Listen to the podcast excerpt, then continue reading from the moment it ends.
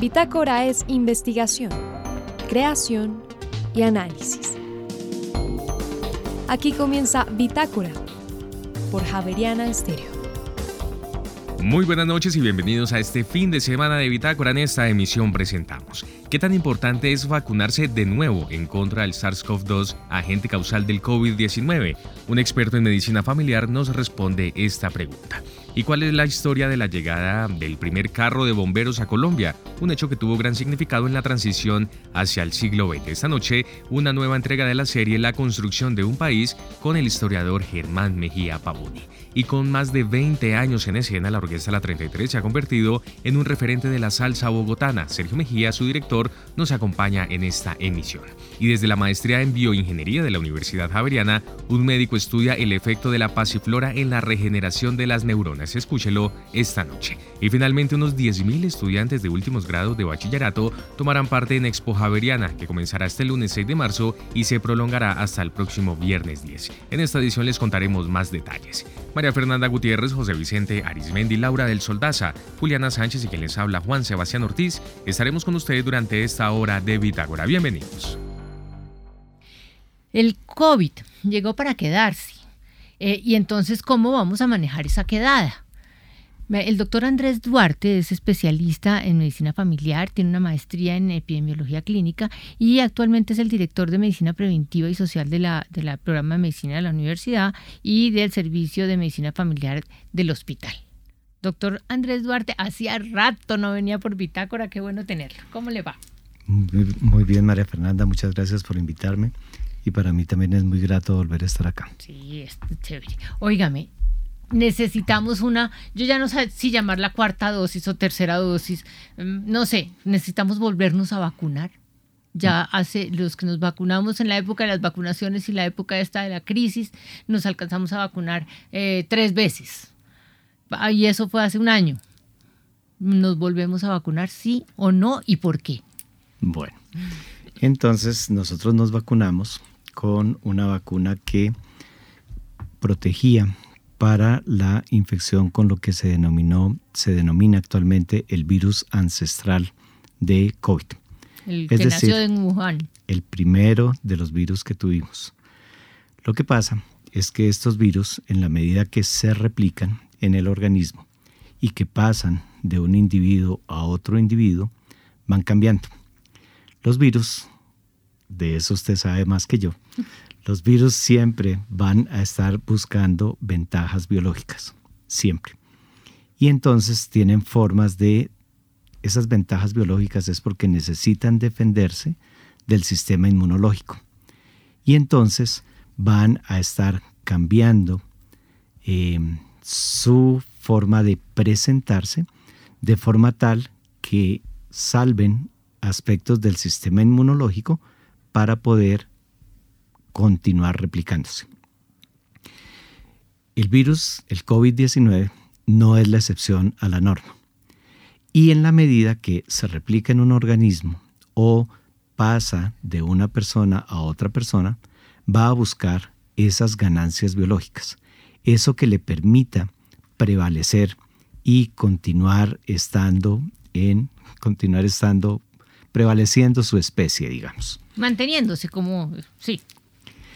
Por fortuna, las mutaciones que ha tenido, eh, el material genético de este virus ha hecho en general que si bien para las variantes Omicron, que son las variantes actuales que están circulando, si bien tiene más probabilidad de transmitirse, la cantidad de lesión que está generando es menor.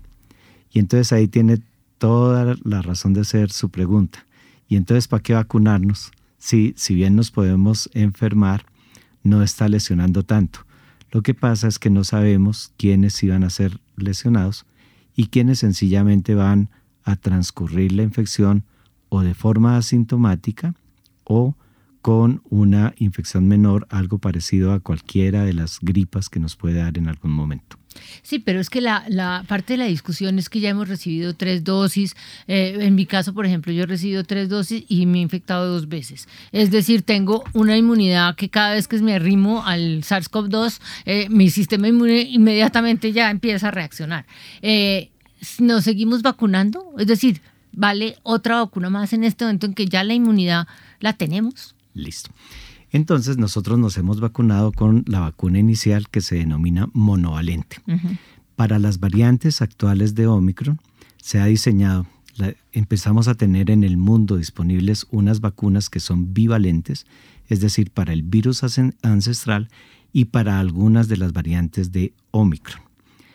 Y adicionalmente para lo que son variantes relacionadas con el Omicron, que son las que actualmente están circulando, se ha demostrado que la vacuna bivalente ofrece tanto protección para la frecuencia de infección, eso baja como un 34%, pero también para la severidad del cuadro que uno puede tener con la infección. Entonces, ¿nos debemos vacunar? Sí, la vacuna que usábamos antes es una vacuna para la cepa ancestral. La vacuna que deberemos usar ahora y que no tenemos disponible en el país va a tener más protección, pero tenemos que esperar a que, llegue. Entonces, la primera respuesta es no hasta que no llegue una vacuna nueva. No hasta que no la tengamos disponible. No, no vamos a seguir vacunándonos con monovalente.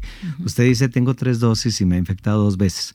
Sí. resulta que estas vacunas no están, no están eh, protegiendo. Contra la infección, sino contra la gravedad sí protegen contra la infección, pero no como las vacunas que teníamos previamente, como las que tradicionalmente hemos tenido. Evitaban la infección. Que disminuían en 95, 90% la probabilidad de infección, más cuando son con virus vivos eh, atenuados. No tanto para las que son fracciones, que estas vacunas de RNA mensajero pueden ser equivalentes a esas vacunas que son vacunas, digamos que eh, inactivas porque no tienen microorganismos como tal y no tienen microorganismos que se estén replicando. Pero venga, supongamos, usted me eh, inició esta charla explicando las mutaciones. El virus muta y esas mutaciones son las que generan las variantes. Pero el virus sigue mutando. Ahorita nos llega una vacuna bivalente, no importa en qué época llegue la vacuna bivalente, que va a proteger contra una cepa de Omicron, como usted lo está planteando. Pero si el virus muta, la vacuna pierde vigencia de nuevo aunque tenga dos valencias, aunque tenga el pedacito contra Omicron, pero si muta Omicron, pues la posibilidad de que la vacuna sirva, pues vuelve a ser baja. Y la rata de mutación del virus es alta y la, la posibilidad de que la vacuna funcione, pues va a seguir siendo baja. Bueno, entonces estas, estas mutaciones recientes son variantes de las mutaciones previas. En, en agosto del año pasado se describió por primera vez una de las variantes que es XBB. Mm, así se llama, sí. XBB 1.5. Sí.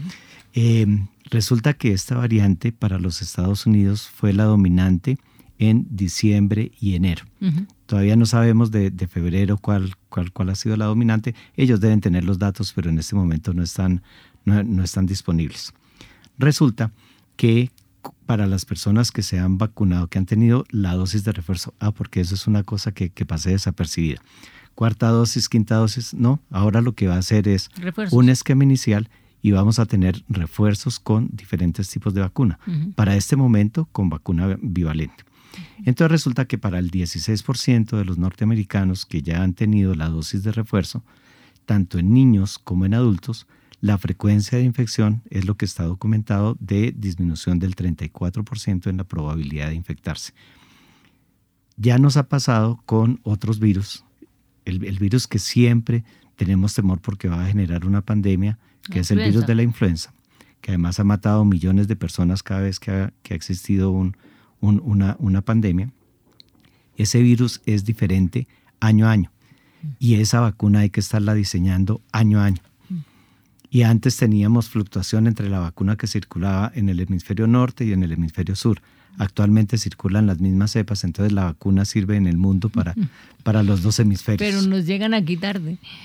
Esa, esa discusión la tenemos otro día con respecto a la influenza, que también es muy controvertida.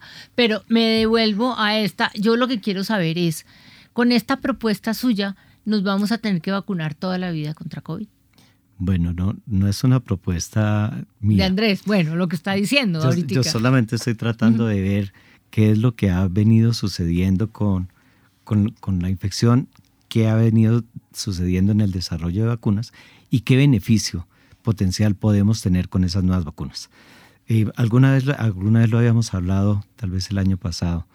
Eh, yo soy de los, de los que cree que este virus va a seguir circulando permanentemente. De acuerdo. En la medida que circula, muta. Y seguramente va a haber que estar rediseñando vacunas de acuerdo con esa mutación. Vacunarnos para toda la vida habrá que ver qué tantas personas terminan infectándose cada año y qué tanta lesión genera en esas personas que se infectan eh, el hecho de haberse infectado. Ahora, ¿tenemos nivel epidemiológico de preocupación por el COVID en este momento? No, eh, lo, lo, tuvieron, lo tuvieron en, eh, en China en diciembre y enero. Ellos con su política de manejo de, de COVID-0 y, el, y los confinamientos que generaron, hicieron que muy gran parte de la población fuera susceptible. Además, porque por alguna razón las personas mayores en China no quisieron vacunarse. Yo no, no entiendo muy bien las razones, pero de pronto hasta pensaban que las vacunas pudieran estar disponibles para las personas más jóvenes, pero entonces eso fue lo que causó tantísimo incremento de casos y de muertes en China en diciembre, que eso fue algo diferente a lo que está sucediendo en todo el mundo.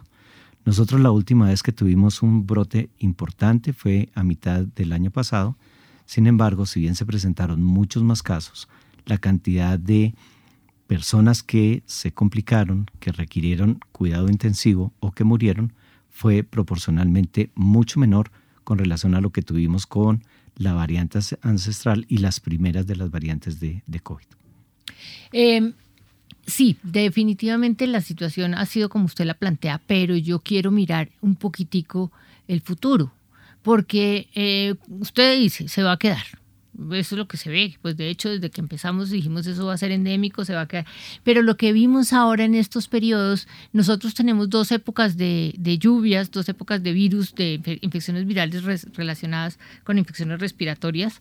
Y en esas épocas se supone que estos virus suben, es decir, sube su, presencia. Y, pasamos, ya hemos pasado quizás dos picos de enfermedad respiratoria y en esos dos picos el COVID se ha mantenido, no ha sido el que más ha subido.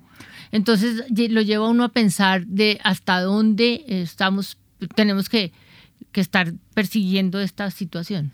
Pero María Fernanda, eh, puede haber una distorsión con relación a ya no hacemos tantas pruebas como hacíamos antes para identificar COVID. Y con las variantes que tenemos actualmente circulando, que en la mayor cantidad de personas no genera tanta lesión, entonces las personas lo pasan como un resfriado común. De acuerdo. En el brote reciente que, que, que, estamos apenas pasando, bueno, vamos a ver Ártica con la emergencia de contaminación ambiental, que no, cómo nos va con los virus. Pero la ligada a la, a la época invernal que, está, que estábamos... Eh, la que terminamos ahorita en enero. Sí. Teníamos 23 diferentes virus respiratorios circulando. Cierto. Entonces también, uno, que no estábamos identificando específicamente los que se estaban infectando con eh, con COVID, como tampoco estamos haciendo pruebas a no ser que las personas se compliquen y lleguen a, una unidad de cuidado intensivo para ver cualquier otra cantidad de virus. Eh, no estamos viendo influenza, no estamos viendo parainfluenza. Pero es que no estamos viendo. mortalidad o enfermedad grave. Como no estamos viendo una enfermedad grave eh, tan clara, no nos estamos preocupando. Pero si nos vamos a mirar esa mortalidad, yo me acuerdo que el último reporte que tuvimos en enero era de unos adenovirus los adenovirus estaban generando los problemas de mayor nivel de, ingreso a las unidades de, mm, yo no sabría si de unidades de cuidado intensivo, pero sí de cuidado respiratorio. Eh, y eso es lo que ha pasado a lo largo de la vida. Entonces, yo, es decir, yo creo que el, que la, la, presencia del SARS-CoV-2 va a ser continua, pero va a ser como los otros coronavirus. Nosotros tenemos cuatro coronavirus más además del SARS-CoV-2 que circulan de manera normal. Circulan en el mundo. Sí, entonces ¿por qué no podemos pensar que este va a ser otro y, nos calmamos y, ya?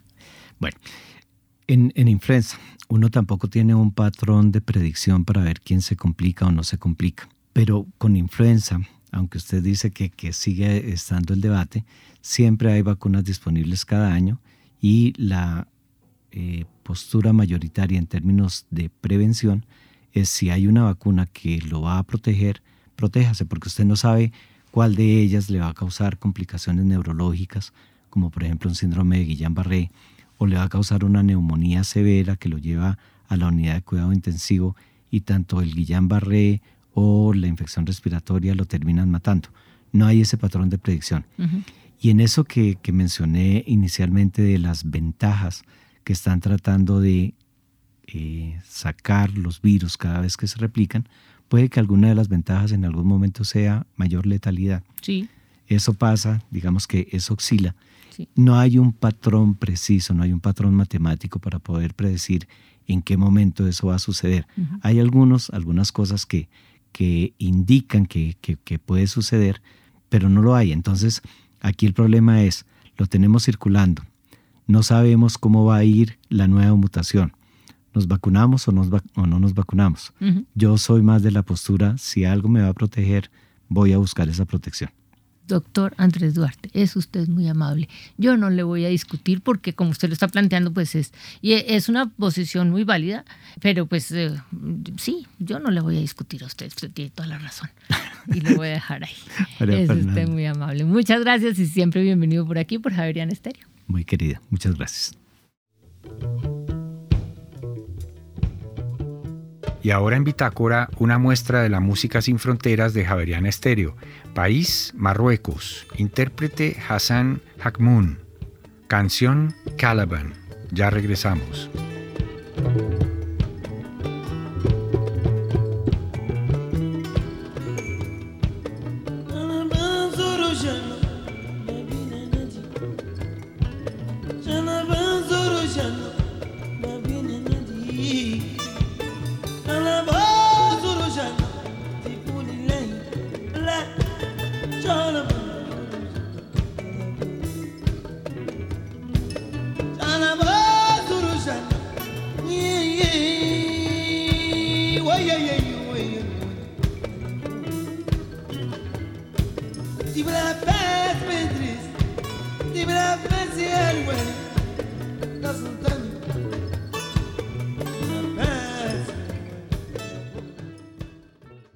Javeriana Estéreo, sin fronteras.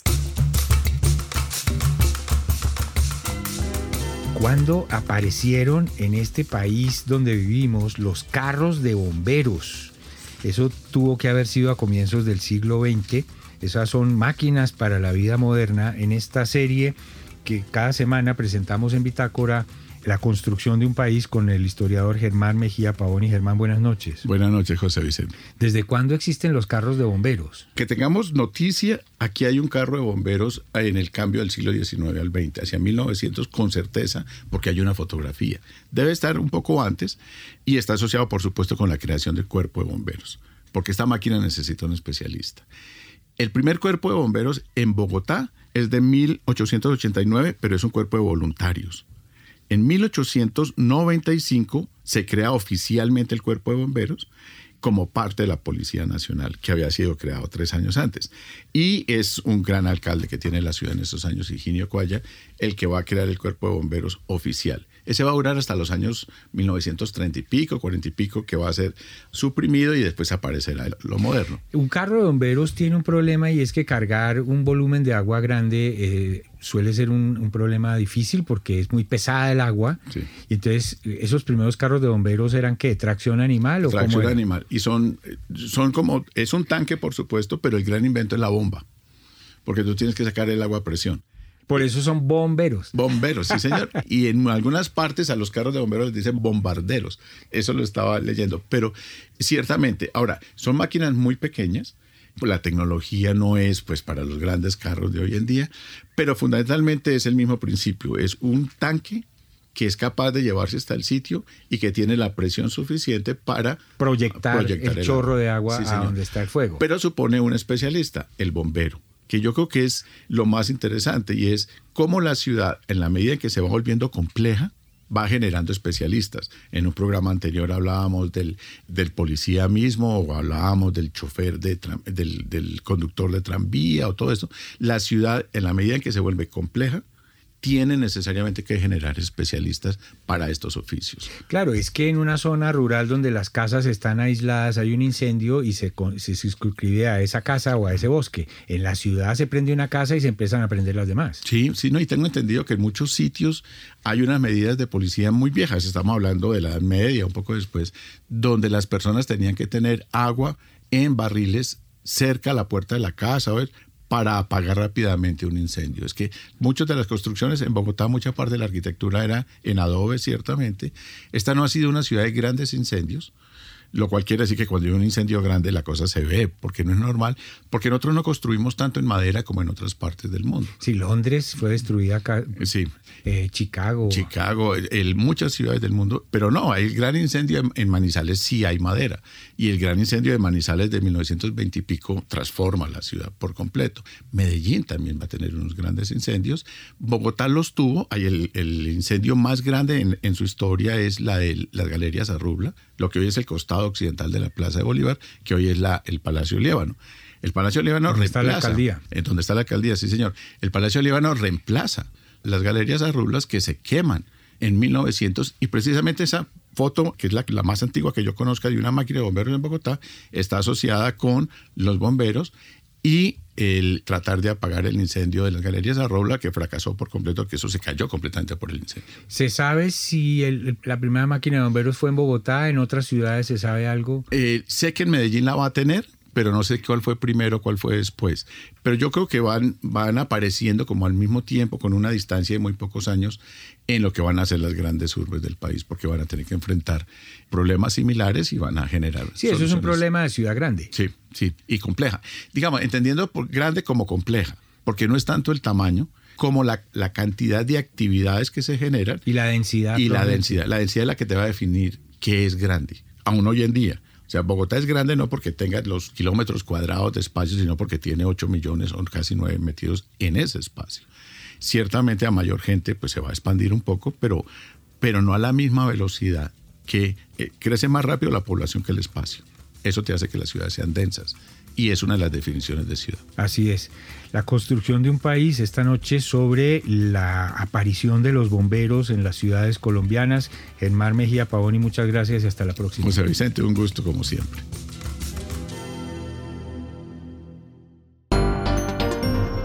Bitácora es investigación, creación y análisis. Bitácora de lunes a jueves de 8 a 9 de la noche por Javeriana Stereo. Hay un proyecto musical, es un eh, proyecto cultural, es una orquesta de salsa que ya cumple más de 20 años eh, y que surgió aquí en la ciudad de Bogotá, en la localidad de Teusaquillo y que se ha convertido en una insignia de la salsa en Colombia y en el mundo. Se trata de la orquesta La 33 y esta noche está con nosotros su director y bajista Sergio Mejía. Sergio, muy buenas noches, bienvenido a esta misión de Bitácora, bienvenido a Javeriana Estéreo. Hola, ¿qué tal, Sebastián? Bueno, pues sí, muchas gracias, buenas noches para todos, un placer estar por acá de nuevo. Qué bueno y siempre bienvenido, Sergio. Óigame, son ya más de 20 años de trayectoria de esta orquesta y cuando surgió por allí eh, en el año 2001 más o menos, eh, ¿consideraban ustedes que iba a ser semejante proyecto musical y artístico? ¿Dimensionaron lo que podría resultar? Eh, bueno, sí, 22 años creo que estamos ya contando este en este 2023. sí, increíble, pues digamos que sí teníamos como el sueño, ¿no? Y la ilusión de que esto pues nos llevara a conocer pues varios lugares del mundo y, nos ayudara a vivir de la música y, y bueno, pues como que lo escribimos, lo planificamos, pero pues lo soñamos, pero pues no teníamos tan claro que fuera a pasar y bueno, súper contentos de que pues nos haya regalado esto la vida. Seguro. Óigame, Sergio, y es que además eh, tienen ustedes la esencia eh, de la salsa clásica, de la salsa dura, pero también es una salsa muy urbana, si se quiere, y ante todo muy, muy bogotana. ¿De qué manera han venido ustedes eh, transformando y de qué manera también se ha venido transformando este ritmo y la esencia musical de la 33 a lo largo de estos más de 20 años? Bueno, pues todo fue una búsqueda, ¿no? Fue una búsqueda en la que iniciamos, digamos que que emulando un poco el sonido del sonido setentero de la salsa que nos gustaba o que nos gusta pues que es pues sí ese sonido de salsa urbana, callejera, como un poco neoyorquina, puertorriqueña, vieja, como tratar de emularla, ¿no? Empezamos como estudiando pues este tipo de música, tratando de, de llevarla, aprendiendo, porque veníamos del rock, entonces no teníamos tan claro como, como este sonido, lo fuimos pues como estudiando, desarrollando, y a medida que lo íbamos haciendo, pues digamos que iba quedando un poco pues de, de, de lo que éramos nosotros también, ¿no? Como, como como digamos pues músicos que veníamos más que todo del rock entonces pues la puesta en escena aparecía aparecían algunos elementos y digamos que de una forma un poco inconsciente que se iban mezclando como con ese sonido clásico y pues también al ser de Bogotá pues otras cosas no pues como el acento bogotano el hablado rolo el, la forma de escribir las letras eh, pues que decidan pues pues digamos que también el 80% de la de la formación es rola. Entonces todo esto se va, se va mezclando y, y ahí se va generando como, se va cocinando como, como el estilo de la 33 particular. Y es que esto, Sergio, tiene un componente y un peso importante el hecho de que sean ustedes bogotanos, teniendo en cuenta que la capital mundial de la salsa en esta ocasión es Cali. ¿Cómo fue ese eh, abrirse camino en una escena musical como la salsa y en una ciudad como Bogotá? ¿Somos una ciudad salsera?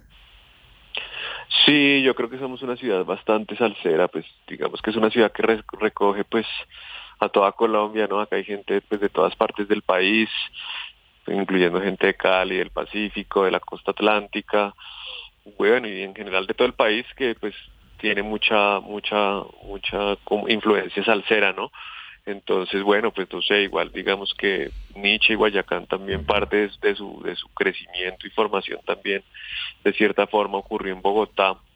Entonces, sí, pues es como la, por decirlo así, la Nueva York colombiana, pues sí, se, unen muchas, muchas partes de, de, Colombia y, y ahí pues está la salsa, obviamente. Y es que además me llama mucho la atención, Sergio, que mm, ustedes también se han convertido en un referente y quizá también en un impulso para la, creación y el surgimiento de nuevas agrupaciones y de nuevos proyectos musicales. Me llama mucho la atención ahora, por ejemplo, eh, La Pambelé y otras agrupaciones que están eh, surgiendo eh, últimamente en Colombia. ¿Cómo ve usted esta movida de la creación de nuevas agrupaciones, en concreto de salsa aquí en nuestro país? Pues sí, digamos que ha sido muy bonito pues ver, digamos que pues todo, todo lo que se ha generado, ¿no? Después del, del movimiento que pues empezamos como en el 2004, ¿no? Que fue como una nueva una nueva tendencia y, movimiento acá en Bogotá que empezó pues a despertar un montón de orquestas que pues venían paralelas a nosotros, ¿no? Nosotros no como la Real Charanga y, otras, la conmoción, que pues eran orquestas que existían paralela con nosotros y que en el momento pues de ese auge de la salsa en el 2004, 2005 más o menos, pues genera un montón de espacios y cosas que, que, hacen que, que, que, se generen pues nuevas propuestas. De hecho está Toño Barrio, por ejemplo, que viene de Cali también a, la escena bogotana, el Clan del Solar, de Germán el trombón que pues también lleva luchando bastante tiempo y, pues sí muy muy bonito como como ver ese movimiento no ahí está vigente está dándole la pambelé que tú nombras pues bueno un sonido de salsa muy chévere muy muy urbano también que pues está ahí también naciendo. Muy contento como con esas esas nuevas propuestas Qué bueno, Sergio. Y es que además la 33 también tiene eh, un tono muy javeriano. De hecho, la semana pasada tuvimos la oportunidad de tenerlos acá en el marco de un espacio académico, pero que también fue bastante importante e interesante contar con la visita de ustedes. ¿Qué los trajo aquí a la Javeriana? Bueno, eh, Edinson Velázquez, que es eh, cantante, uno de los cantantes de la 33, gran flautista también, hizo su maestría eh, en la Javeriana maestría en jazz, pues en flauta. Y entonces pues él hizo su recital de maestría y invitó a la 33 a ser parte de ese recital, como las dos últimas canciones, tres últimas canciones que él tocó. Entonces pues pues fuimos a apoyarlo ya y a estar en digamos que en este recital apoyando pues a un gran músico, gran amigo y gran miembro de la orquesta desde hace algunos años. Básicamente pues eso a eso fuimos. También cabe resaltar que Vladimir Romero, trombonista también, pues hizo maestría en jazz en la Javeriana, entonces pues hay una pues una cierta afinidad con la universidad y pues fuimos a tocar para apoyar a nuestro a nuestro compañero. Muy bien, Sergio. Eh, ya para finalizar, ¿cuándo vamos a tener entonces la oportunidad de ver nuevamente a la 33 en escena aquí en Bogotá? Bueno, pues estaremos mañana, mañana viernes y pasado mañana sábado en Galería Café Libro inaugurando este 2023, la 33 en el 23, para que vayan y se la gocen. Muy bien, pues es Sergio Mejía, director y bajista de la 33. Muchas gracias por haber estado con nosotros en esta emisión de Bitácora. Siempre bienvenido a Javeriana Estéreo y por supuesto siempre habrá espacio para la salsa. Una feliz noche, Sergio. Dale, un placer. Muchas gracias para ti, para toda la gente que nos está escuchando y nos estamos viendo por ahí. Un abrazo a todos. Y ahora en Bitácora, una muestra de la música sin fronteras de Javeriana Estéreo. País, Venezuela Intérprete Huáscar Barradas y el grupo Maracaibo. Canción El Catire. Ya regresamos.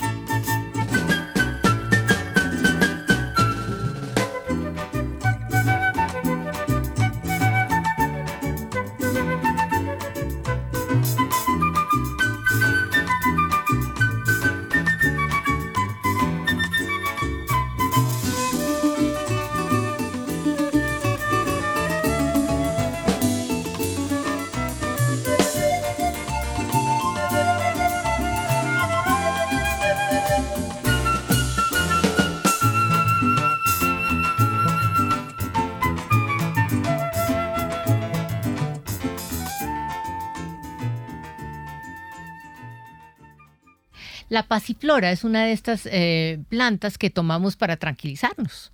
En la Universidad Javeriana están haciendo varios estudios para entender cómo es que logra eh, la pasiflora su efecto.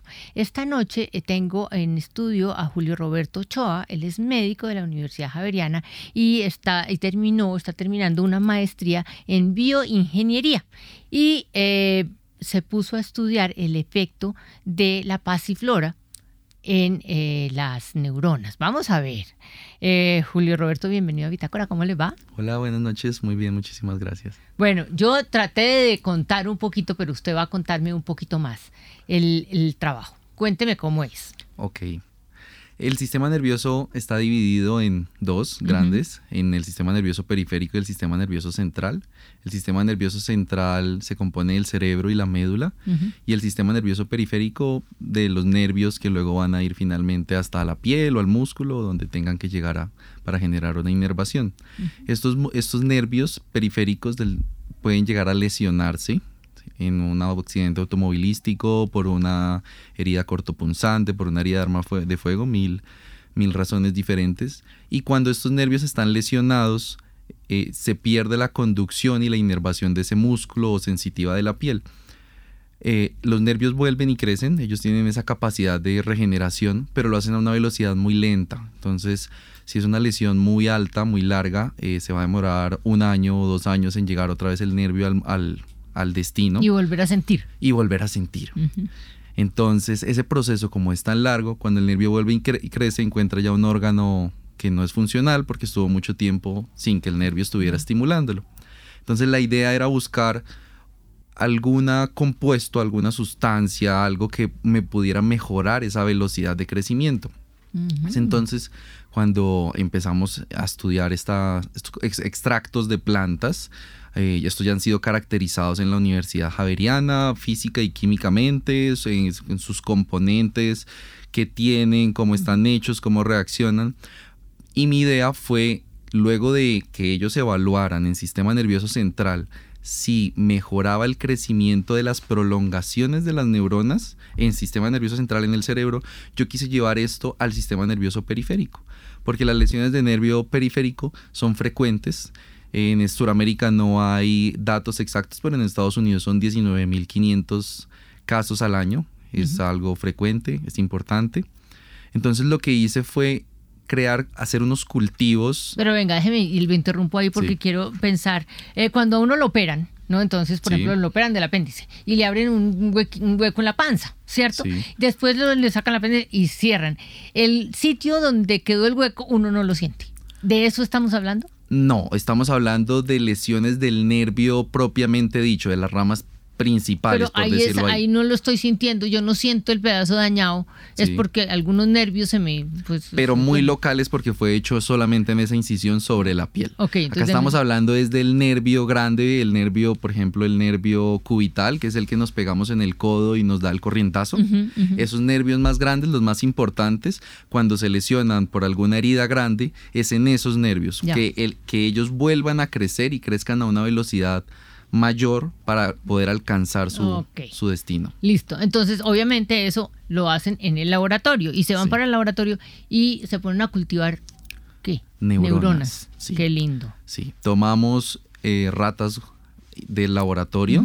A ellas les hacemos la extracción de estas neuronas. Puede hacerse del sistema nervioso central con la corteza cerebral o en mi caso que evalué el sistema nervioso periférico con los ganglios de la raíz dorsal, que es como un cúmulo de las células que está pegado a la médula y ellas eh, están conectadas finalmente con el nervio. Entonces tomé esas neuronas, las cultivé y luego a esos cultivos les apliqué el extracto de, las, de la planta las llevé a dejar crecer cinco días para ver cómo se comportaban y luego al quinto día lo que hice fue tomar unas fotos de esas láminas donde estaban como cultivadas y creciendo las neuronas, sacando nuevamente como sus paticas, sus axones, lo que ellas crecen a través del nervio y tomé a partir de esas imágenes, de esas fotos, las llevé a un programa para hacerles un procesamiento de imágenes, cuantificar los píxeles de la imagen y ver si habían crecido más mm. en algunas fotos y en otras fotos no, comparando el grupo control con dos concentraciones del extracto de las plantas. Pero un momentico, porque entonces usted me dijo, el problema de esos axones, de esas neuronas, es que se demoran mucho en crecer. Sí. Eh, y si se demoran mucho en crecer, usted en cinco días, en, contacto con algo, con algún estímulo, logra ver el crecimiento, es decir, en cinco días logra ver crecimiento con, teniendo en cuenta que se demoran mucho en crecer. Sí, a partir de que la neurona es lesionada, ella empieza a prepararse nuevamente para ese crecimiento del axón, la patica vuelve a crecer, pero eh, eso empieza a hacerse casi inmediatamente. En, en, el microscopio a las seis horas se alcanza a observar ya como un cono el pequeño crecimiento de la patica. A los cinco días ya se ven perfectamente en el microscopio cómo han crecido esos axones. Pero entonces no es cierto que se demoren mucho en crecer, porque cinco días para una, para cuando uno está enfermo que se demoren cinco días, pues no es mucho. Pero estoy hablando ahí de micras, de viéndolo al microscopio. Si por ejemplo tengo una lesión del nervio en el cuello y ese nervio me llegaba hasta la punta del dedo, ahí hay 60, 70 centímetros, y los nervios crecen en condiciones normales a una velocidad de un milímetro al día. Entonces serían, si son 60 centímetros, serían 600 días, se demorarían crecer. Mm. Eh, ¿Por qué resuelve usar pasiflora? Ah, es que uno la pasiflora se la toma como la valeriana. La, yo, yo, no sé por qué yo asocio la valeriana con la pasiflora, porque hay una cosa para dormir que se llamaba pasiflora compost y tenía valeriana. Entonces uno se toma eso y queda medio dormido. Eh, los las plantas en general tienen muchos componentes, entre ellos están los flavonoides. Ellos ya han sido estudiados en regeneración del sistema nervioso central y el periférico. Y en la universidad en este momento se contaba con ese extracto de pasiflora, ya estaba caracterizado en el laboratorio. Se hizo una revisión de todas las investigaciones que hay hasta el momento y se encontró que sí había ya algo de actividad en sistema nervioso central. Entonces mi idea fue llevar todo eso al sistema nervioso periférico. Y conclusión, funcionó. Conclusión, funcionó. Ah, In vitro, en los cultivos, viendo la neurona en el microscopio, tomándole las imágenes, haciendo el procesamiento de imágenes, contando píxeles con el computador, comparando los grupos, funciona. ¿Por qué se mete tanto con los píxeles del computador? Digamos que ese fue como uno de los pilares de mi estudio, a través de la ingeniería lograr con el computador medir el, las imágenes, porque finalmente yo tenía fotos, tenía muchísimas fotos. Entonces comparaba una imagen cuántos píxeles había crecido esa, ese axón, esa patica de la neurona, y luego comparaba, esta tiene 20 píxeles, esta otra tiene 35, ¿sí? No, esta creció más que la otra. Ya. Su parámetro de, de comparación eran los píxeles. ¿Cuánto lograba crecer en un píxel? Es decir, ¿o cuántos píxeles alcanzaba a abarcar para ver cómo estaba creciendo? cuando, digamos, el eje principal eran los píxeles, pero mediante una extrapolación, poniendo una regleta debajo del microscopio, yo pude saber un píxel cuánto ah, era en distancia real. Entonces, por como estandaricé todo el protocolo, me dio que un píxel era una micra. Uy, pero es un píxel entonces es grande. Sí. Ah, en, el microscopio, estoy, hablando, estoy hablando del mundo microscópico. En el mundo microscópico, en el mundo microscópico es grande. Eh, Porque usé un objetivo de 10 aumentos. Si hubiese usado un, objetivo mayor, seguramente la escala cambiaría bastante. Sí, señor. Eh, ¿Usted es médico? Sí. Eh, ¿Y por qué, qué, estaba, qué está esperando haciendo una maestría en bioingeniería? La idea es encontrar alternativas y desarrollar nuevas tecnologías para dar soluciones en salud. En este caso, en un estudio in vitro con el procesamiento de imágenes para poder dar esa solución finalmente clínica. Digamos que esto es un ensayo inicial hecho en el laboratorio, pero la idea es llevar luego esto a llevarlo a un modelo animal para finalmente hacer un estudio clínico. es, todo el proceso. Esta es la base. La diferencia de, de lo que usted está hablando con lo que pasa de rutina en estos trabajos en donde miramos el efecto de plantas, de los extractos de plantas sobre diferentes actividades celulares, eh, la diferencia suya es en la parte de las bioimágenes. Sí en la parte el de las manejo de las bioimágenes es lo que hace que su posgrado sea en bioingeniería. Sí, esa validación mediante las imágenes de algo biológico finalmente. La combinación entre la biología y cómo con la ingeniería puedo dar soluciones. Eh, y entonces, porque es que yo vuelvo otra vez, porque hemos tenido muchos, muchos ejemplos de estudios en donde se busca el efecto del extracto de en una patología. Eh, en, este punto especial hay otro grupo trabajando, no en imágenes, sino en otra estrategia para validar lo que usted me está diciendo, que no esté trabajando imágenes. Sí, ellos lo hacen con marcadores diferentes de laboratorio. Sí. Lo hacen, pues cuando lo hacen en algún modelo animal, lo hacen ya viendo la recuperación. No, en el modelo animal ya no, pero en in vitro. Lo que, lo que estoy tratando de averiguar es si usted está validando, si, si están validando su estudio si, si, es, eh, si para una revista eh, internacional de estas Journal of eh, es válido sin a punta de bioimágenes o le piden que diga, bueno, listo, pero como el método tradicional es un marcador, por ejemplo, ¿no le están pidiendo una validación? No porque lo mío es morfológico, es ver la neurona, la estoy viendo y esta está más grande, esta está más pequeña, esta creció más, esta creció menos. Entonces morfológicamente la mejor forma es hacerlo pero es visual. pero es subjetiva. O, o, los píxeles le quitan la subjetividad. claro, porque tengo la imagen y sé que esta neurona me mide una X determinada cantidad de píxeles y esto equivale a tantas micras. Mm, sí, sí, sí, sí, ya Entonces, esa es la forma como de hacerlo un poco más objetivo. Sí, sí, sí, sí, que es importantísimo. Eh, ¿Y su futuro cuál es? Porque entonces ahora se volvió un médico, eh, investigador o eh, con bases de investigación con, en bioingeniería. ¿Cuál es el futuro de una persona como usted? El futuro es, yo me veo combinando estas dos cosas para dar soluciones en salud, no solo en lesiones del sistema nervioso, sino en cualquier ámbito de medicina. Pero se ve metido en la investigación, en medicina investigación. Usted no se ve clínico atendiendo pacientes y haciendo una... Sí, también. También. También, pero, también pero hay que complementar ambas cosas. El doctor Julio Roberto Ochoa. Es usted muy amable, un trabajo muy interesante. Me sigue llamando la atención la pasiflora, que para mí era calmante y usted me la puso de actividad eh, celular. Yo lo hubiera pensado que era de, calmar las células, pero bueno, como usted lo dice, una sustancia puede tener varios efectos. Sí. Muchas gracias y siempre bienvenido por acá, por Javeriana Con muchísimo gusto. En Javeriana Stereo, el trino del día.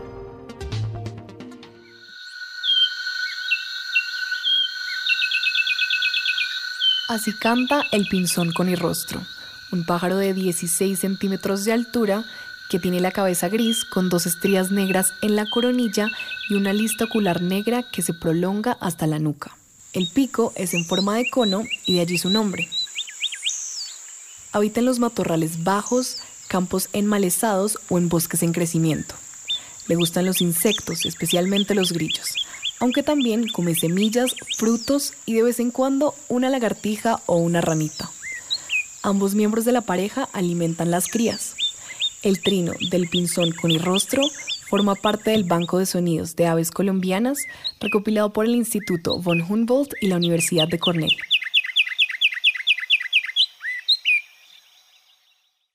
Una de las semanas más entretenidas que tiene la vida universitaria aquí en el campus de la Javeriana va a empezar a ocurrir este próximo lunes 6 de marzo. Durante toda la semana van a desfilar por aquí, por este campus de la carrera séptima entre calles 39 y 45, miles, literalmente miles de estudiantes de bachillerato en un gran evento que se llama Expo Javeriana. Nos acompaña a esta hora Juan David Acosta, que es uno de los organizadores de este evento. Juan David, bienvenido a Bitácora. Muchas gracias, José Vicente, un gusto estar acá. ¿Cuántos chicos y chicas se esperan la, en esta semana de Expo Javeriana? Estamos esperando alrededor de 2.000 personas diarias, estamos hablando de 10.000 estudiantes de bachillerato de diferentes colegios, no solo de Bogotá, sino de diferentes zonas del país que están en ese momento de toma de decisiones, están buscando pues qué estudiar y dónde estudiar y por supuesto que la Javeriana es una de las mejores opciones en Colombia. A mí lo que me llama mucho la atención de Expo Javeriana es que a la vez es un evento digamos serio porque de verdad hay una orientación juiciosa eh, pero también es festivo, es muy lúdico, se ven estos chicos muy contentos por todo el campus. Sí, mira, eh, tenemos más de, bueno, en total 51 carreras en la Javeriana que los estudiantes van a poder venir a explorar y conocer a través de diferentes actividades. Y este año particularmente tenemos algo muy especial y son experiencias interactivas. Vamos a tener en diferentes puntos del campus Em, interacción 3D, muros interactivos, eh, algunas zonas de matemáticas, de ciencias, de ingeniería, donde la idea es que los estudiantes empiecen ya a conocer cuáles son esas aplicaciones en el mundo real de las diferentes áreas del conocimiento que ofrecemos desde la universidad. Juan David, he sido testigo de que en Expo Javeriana ha habido eh, aspirantes, chicos, jóvenes, que vienen con una carrera en la mente y, se entusiasman con otra porque no porque digamos viven una experiencia que les llama la atención. Sí eso es muy cierto. Además también que está la opción de, tener em, una orientación profesional mientras están aquí en el campus por si también o no saben qué estudiar o si están tal vez entre dos, recordando también las diferentes opciones que tiene la universidad, por supuesto, para hacer dos o más carreras y todas las alternativas de combinaciones que tenemos. Todos estos estudiantes de bachillerato vienen convocados por los colegios, ¿cierto? Esto es, esto es organizado, hay unas inscripciones, hay unos horarios de llegada, todo esto. Sí, hay, hay un proceso de inscripción previa y hay colegios a los que invitamos, pero también sabemos que hay personas que de pronto ya se graduaron y que no han podido tomar la decisión, que aún están ahí pendientes. Ellos también están bienvenidos y digamos que también se les hace la, la convocatoria a estos estudiantes. Eh, Expo Javeriana se organiza a lo largo del campus completo. Este es un campus gigantesco. 18 hectáreas, la universidad privada más grande y, y sí, es por todo el campus. Y algo muy especial es que esta es la versión 23 que hacemos de Expo Javeriana.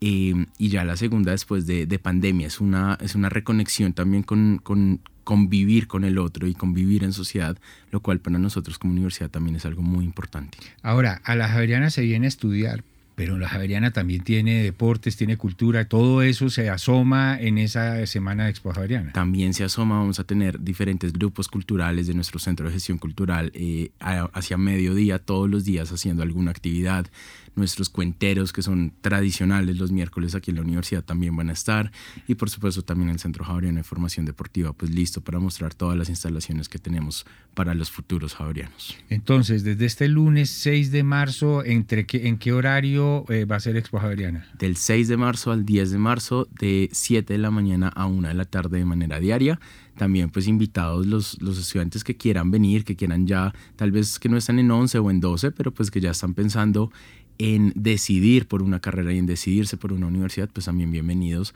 Eh, deben llegar al Centro Javeriano de Formación Deportiva y allá realizan su inscripción y pueden participar de este evento. El campus completo está en función de estos visitantes, hay orientación por todas partes, eh, nadie se pierde eh, y la verdad, lo que eh, lo digo por, porque he sido testigo de esto durante muchos años, esto es una fiesta, pero no es simplemente una fiesta, sino una experiencia muy interesante que le puede ayudar a un estudiante, a, un joven, a escoger una carrera incluso por fuera de la Javeriana, es decir, es una orientación profesional real.